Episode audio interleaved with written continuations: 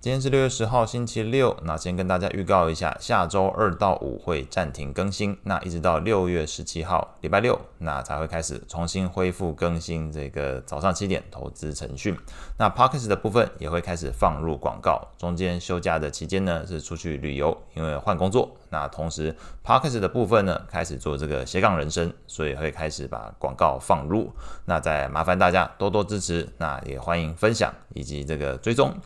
那今天是六月十号，星期六，在昨天标普百指数是收在四千两百九十八点八六点，上涨零点一一 percent。道琼工业指数上涨零点一三 percent，收在三万三千八百七十六点七八点。那三个指数上涨零点一六 percent，费板指数上涨零点三 percent，恐慌指数 VIX 上涨一点三二 percent，收在十三点八三。那美国十年期公债利率是上升三点五个基点，来到三点七四五 percent。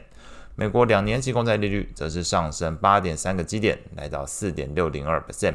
美元指数上涨零点二 percent，收在一零三点五五。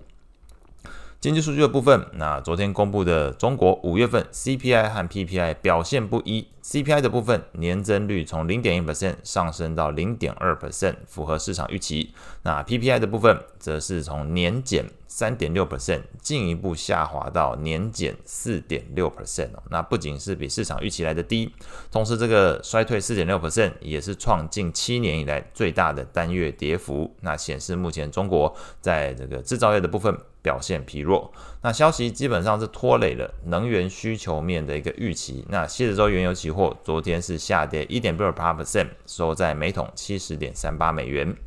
美股的部分，那整个市场其实开始焦点往下周的四个重要项目去做观察哦。那分别是第一个当然是最重要的是 FOMC 会议哦，这个美国联准会的动向。第二个则是在这个美国五月份的通膨会公布，包含 CPI 跟 PPI 都会公布，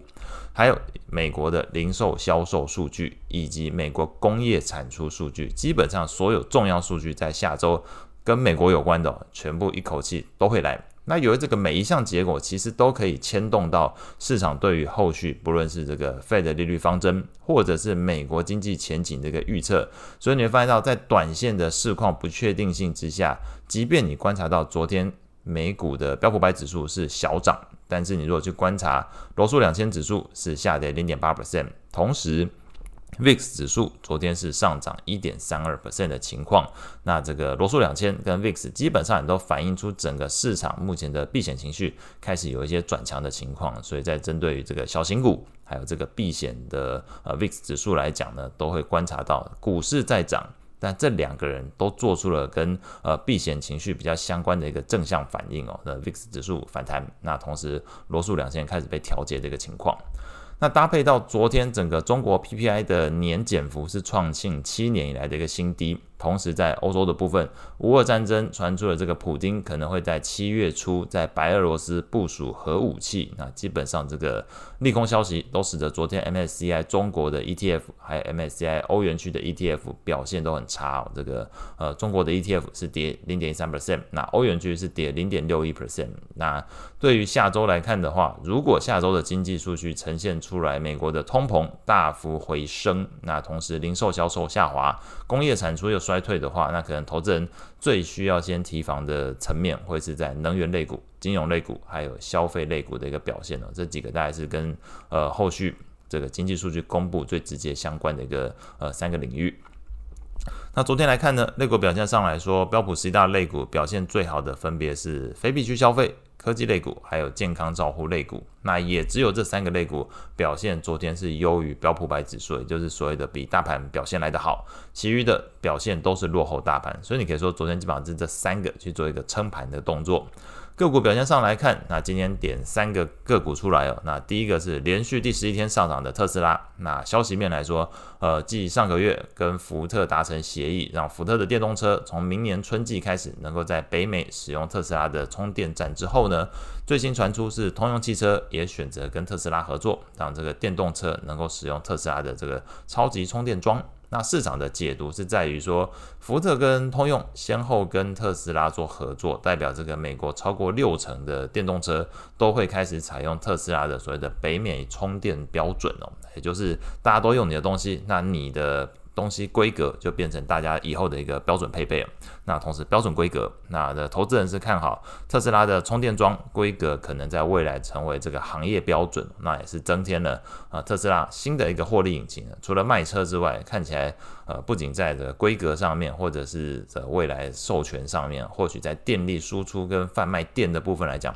是新的一个引擎动能。那另外呢，第二个公司，那可能提一下，是有这个市场研究机构发现，Netflix 好像在这个美国打击共享账户的部分来讲，成果不错。那他们预估新增订阅户数渴望大增。那这个消息是利多。那对昨天 Netflix 来讲，股价大涨二点六 percent。最后一个消息，那是在 Adobe 的部分哦。那大家常常用的这个 PDF 软体哦，那就是 Adobe 做出来的。那这个旗下的产品 Adobe Express 会引进使用生成式 AI。那为什么要用这生成式 AI？主要是因为原本 Adobe 是一个专业的这个设计人士会比较常用的这个美工啊，做图设计会用到。但是如果你有生成式 AI，或许对于一般民众来讲，你想要做图、想要做这个影片、想要做影音，或许都变得更容易的。那可能会扩大这个使用者的基础。那外加再度搭配上了这个 AI 的浪潮，使得昨天这个 Adobe 股价大涨三点四一 percent，盘中股价是创了近九个月来的一个新高。所以在昨天来讲，整个市场的大方向来说，算是一个持平状态。但是个股的部分来讲，哎，有些利多消息，那推升呃个别的股价走阳。债券市场部分，那随着 FOMC 会议即将到来，那整个 Fed Watch 目前是显示市场预估六月份预期的利率不变，几率大概七成。七月份的话呢，想要预期这个利率不变的人，那基本上几率上来说只有三成哦。那五成的几率认为七月份可能会升息一码，甚至还有两成预估可能会升两码。那由于这个最近澳洲跟加拿大央行在近期的利率会议都上演了这个重返升息之路的一个剧情，所以如果下周美国的通膨数据不论 CPI、PPI 如果有出现意外上升的情况，那势必也会强化市场对于 Fed 未来可能重回到这个或者是加大升息的一个预期哦。即便六月份你不升息，你后续都有可能会呃重新进行升息的动作。那这部分的观点可能就是看下周的通膨数据。那如果意外上升的话呢，就当然对于利率来讲带来一个支撑的情况，那债券价格也可能因此会有所修正，那这部分可能要稍微留意。那昨天来说，债券型 ETF 的价格变化上，那个投资等级债券 ETF LQD 下跌零点二六 percent，因为昨天这个公债利率是上升的一个情况。那这个美国非投资等级债券 ETF HYG 基本持平，那上涨零点零三 percent。外汇市场部分。那随着这个美债利率上升，那市场避险情绪加温哦。那昨天的美元指数再度上涨。那可能大家要留意的比较特殊情况是在于这个昨天商品货币的部分。那即便这个中国的经济数据还有油价昨天都明显下滑，但是澳币昨天是上涨零点三九 percent，加币是上涨零点一二 percent 哦。那你听到这两个国家，澳洲、加拿大。你如果想起我刚刚前面讲这个利率的部分那一 part，那你会连接到这一 part，就是整个市场外汇市场现在似乎更加关注在利率政策的一个变化上，因为原先觉得这两个国家。应该就暂停升息了，就停了。但是没想到这两个国家又因为要对抗通膨，那重新回到了这个升息的路径上。那使得这个澳币跟加币目前来看，短线上相对美元有撑。那可能或许在下个礼拜 FOMC 会议以及这个美国多项经济数据都即将公布之下，能见度不高的情形，在汇市反而这个澳币、加币两国。重回到这个升息的过程里面，这个利率政策方针暂时不变之下呢，那对于汇市来来说，或许是另外一种呃利率政策上面的一种避风港，至少知道这两个国家接下来要做什么，比较不会不安。那后续的话呢，需要关注的经济数据，礼拜一日本的 PPI，礼拜二可能稍微关注一下美国的 CPI，下礼拜三呃美国的 PPI，下礼拜四美国的 FOMC 会议，还有零售销售以及美国的工业产出，礼拜五看一下这个美国密大消费者信心的一个情况。那以上是今天所有内容，我们下次见。